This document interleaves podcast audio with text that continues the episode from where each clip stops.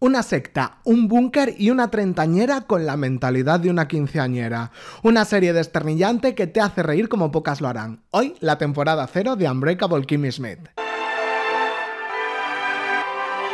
Temporada cero.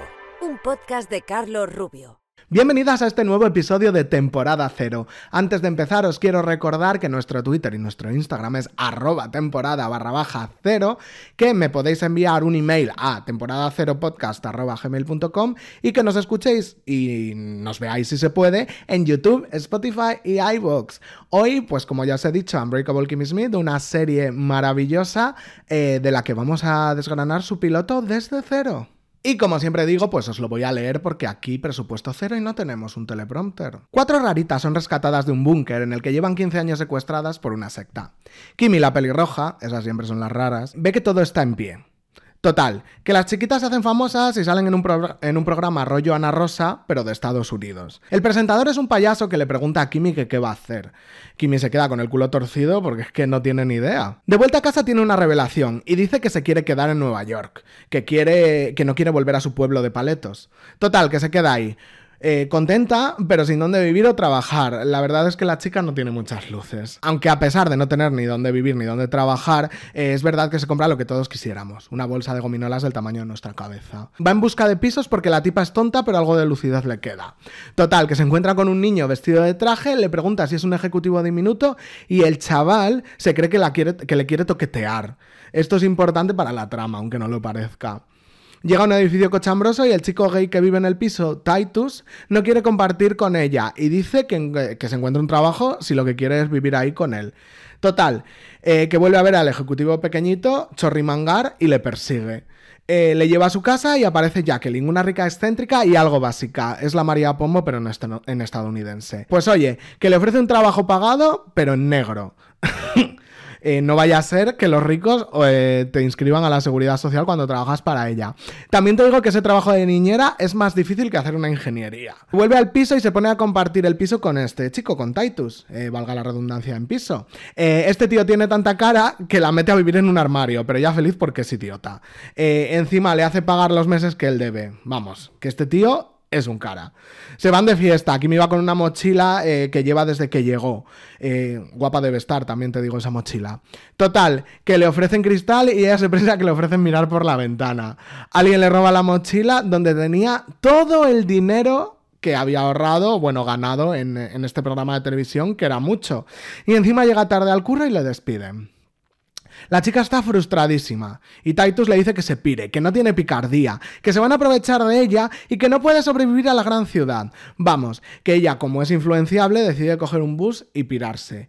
Pero al llegar allí dice que nanay y se vuelve otra vez porque a tozuda esta chica no le gana a nadie. En fin, que va a buscar a Titus, que trabaja en Times Square repartiendo folletos, y le convence de que la vida es dura, pero ella eh, quiere vivir allí. Se ponen a cantar del Rey León y se acaba todo. Pasan más cosas, pero me da pereza seguir. Si queréis, pues lo veis. Espero que os haya quedado claro este piloto y ahora vamos a hacer la review desde cero.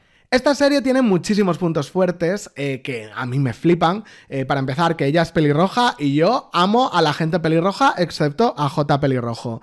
Eh, el humor, bueno, es impresionante. Es un humor que parece un humor muy estúpido, pero realmente desde mi punto de vista es un humor muy inteligente y muy bien traído. Es estúpido porque mm, los personajes, muchos de los personajes son estúpidos, ahora hablaremos de ella, de ellos, pero en general tienen un carisma muy especial, aunque sean tontos, y acaban resolviendo las situaciones de manera bastante inteligente.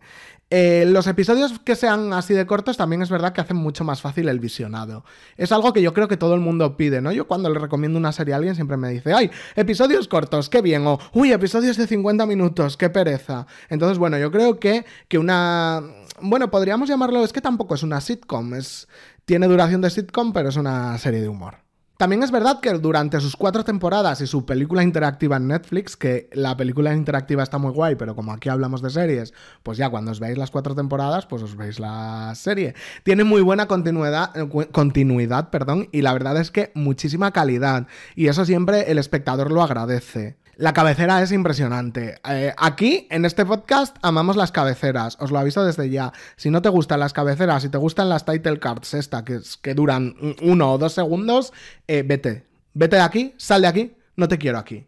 O sea, nos gustan las cabeceras y esta serie tiene una cabecera eh, impresionante en la que una de sus protagonistas, Jane Krakowski, que ahora hablaremos de ella, eh, jolín, pues eh, sale de niña y eso es muy gracioso. En realidad creo que todos salen de niños, pero no estoy seguro de si son ellos o no. Sé de seguro que Jane Krakowski es la única, que es la que hace de Jacqueline, la rica excéntrica. Y por favor, ¿podemos hablar de Ellie Kemper en el papel de Kimmy Smith? Lo impresionante que está, lo maravillosa que es. Eh, es que, o sea, yo creo que nadie podría haber hecho un papel tan perfecto como el que ella hizo. Es que es impresionante. Y la verdad es que creo que tiene unas dotes de actuación maravillosas y una vis cómica que ya quisiéramos tener muchos. Y luego está Jane Krakowski, que, bueno, pues si algunos sois noventeros como yo, la recordaréis de Ali McBeal, de 30 Rock y bueno, pues de esta serie que os estoy diciendo, que me parece, o sea, Certi Rock no está noventera, ¿eh? Ali McBeal sí, por eso os he dicho lo de noventeros. Eh, me parece una actriz maravillosa que también tiene una vis cómica que flipas y creo que es una gran en momentos aliada de Kimi y una gran en momentos antagonista de Kimi, que esto me parece súper importante, ¿no? Que la propia la propia, la propia antagonista sea en sus momentos eh, su mejor aliada. Y a mí me parece que eso es de las cosas más divertidas y que más eh, cañita le da a la serie. Aparte de todas las chorradas que hace esta mm, persona rica que le ofrece agua de una nevera llena de botellas de agua. Kimi le dice que no y ella hace, vale, y lo tira a una papelera. O sea, imaginaos el nivel que es esto. bueno, y los puntos débiles de la serie, pues mira, el único así que veo un poco que es que algunos clichés pueden ser un arma de doble filo. Y eso yo creo que, hace que la serie en ciertos momentos eh, quiera ser reivindicativa, pero lo que se quede es en directamente muy plana y muy básica en ciertos chistes. Pero bueno, al final lo que esperamos de este tipo de series es no pensar, ¿no? sería más o menos el único punto así débil que yo le vería. Y vamos ya a describir a todos nuestros queridos personajes. Kimi, bueno, pues ya os he contado un poquito, ¿no? En el piloto, al ser la protagonista, quién es.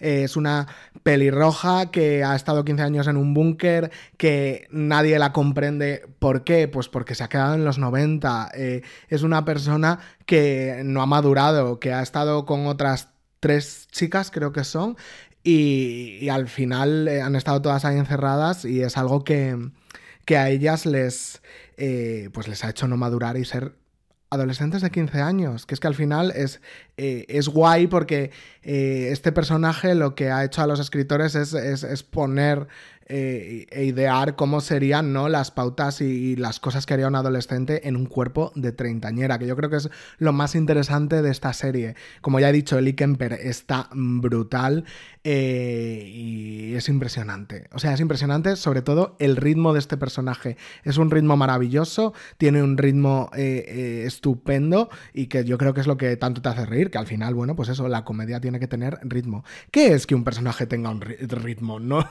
no lo sé ni yo. Pero bueno, que es así como un poco fácil de ver, fácil de descubrir y fácil de, sentir. Bueno, voy a dejar de decir tonterías ya. Luego tenemos eh, a Titus. Titus es el compañero de piso de Kimi, que es un hombre gay.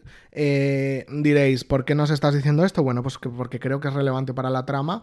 Eh, que está. Mm, encasquillado en el amor, encasquillado en lo profesional, encasquillado en todo, no pega palo al agua, él quiere ser actor de Broadway, pero bueno, eh, a pesar de que tiene talento, eh, tiene un ego muy grande que yo creo que no le hace avanzar. Esto deberían aprenderlo muchos.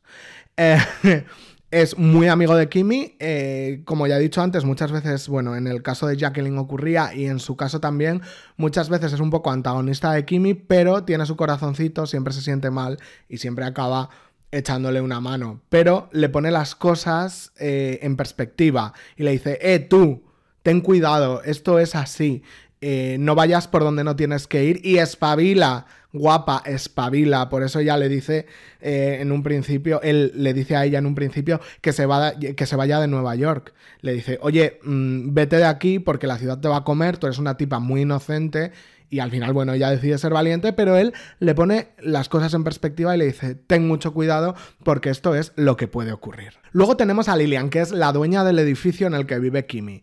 Eh, se dice que, bueno, es una mujer eh, huraña, solitaria, le encantan las drogas, eh, tiene esas vibes y esas sensaciones de hippie, no, eh, hippie noventera, iba a decir, no, por favor, hippie sesentera, y es algo que, que yo creo que mm, que le da vidilla al personaje, ¿no? Porque siempre es reivindicativa, siempre quiere luchar contra el sistema, eh, es una casera muy enrollada, está mucho tiempo metida en casa de Kimi y Titus, tanto es así que su casa nunca se ve y está pirada de la olla. O sea, la primera interacción que tiene con Kimi le pregunta, ¿quieres comprar crack? O algo así, ¿sabes? O sea, me refiero, al final ella sabe dónde están todos los tugurios y todos los lugares donde comprar las drogas, mm, ya sea de diseño o no, en, en el barrio en el que están. También tenemos a Jacqueline, que como os he dicho antes, pues es una rica excéntrica eh, que está obsesionada con que su marido le haga caso, porque su marido le hace poco caso y tiene un hijo al que le que le presta muy poca atención, que es el que al final acaba cuidando Kimi. Eh, como os he dicho antes ya, es un antagonista a veces para Kimi, pero creo que en sus momentos es la mejor aliada. Eh, lo más divertido de Jacqueline, yo creo que aparte de su excentricidad, es eh, cómo, cómo se relaciona con el entorno de Kimi y cómo ve que... que ese entorno no es el suyo. Es como si estuviera, como si fuese un pez fuera del agua, pues así. Entonces se crean unas situaciones muy cómicas eh, cuando ella, pues eso, o se acerca al barrio de Kimi, o o conoce a los amigos de Kimi. Entonces, bueno, es un poquito. Es un poquito. Un, ese antagonista gracioso, ¿no? Que te gusta. Todos los personajes es verdad que, es un, que un poco para Kimi son antagonistas, ¿no? Porque Em, porque nadie la, ninguno la entiende, pero ahora veremos que hay una, antagonista mucho más, mucho más fuerte para ella. Eh, que esta es Sanzipi, ¿vale? Que es la, es la hija del marido de Jacqueline, eh, pero es la hija que tuvo con una anterior mujer. Em, el marido de, Jacqueline se llama Julian. Y ella sí que es una antagonista para Kimi, porque es una, una adolescente de la época que ve que hay cosas muy raras con esta chica, que no entiende lo que es un teléfono móvil y llama Apple Macintosh y cositas así. Entonces, eh, ella es un poco la que dice, te descubriré, Kimmy Smith, te descubriré.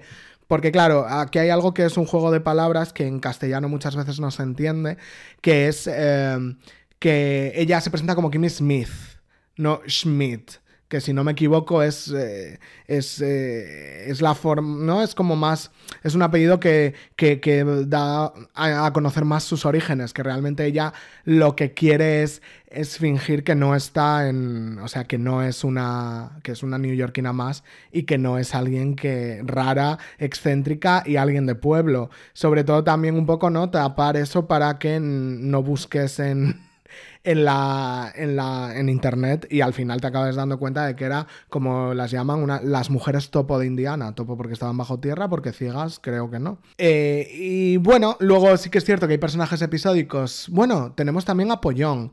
Pollón lo siento, es, es, su nombre. Pollón, si no me equivoco, es un chico, creo que coreano, ¿no? Que Kimi conoce y con el que empezará, pues ya sabéis, el tema Crashes, que ya estará súper enamorada de él y tal. Pollón es, eh, es gracioso porque eh, Kimi cuando tiene su primer encuentro le dice, ¡ay! Pollón. La verdad es que en inglés, bueno, en inglés no suena muy bien, o en castellano no suena muy bien. Entonces él le dice, ¿y tú cómo te llamas? Y él dice Kimi.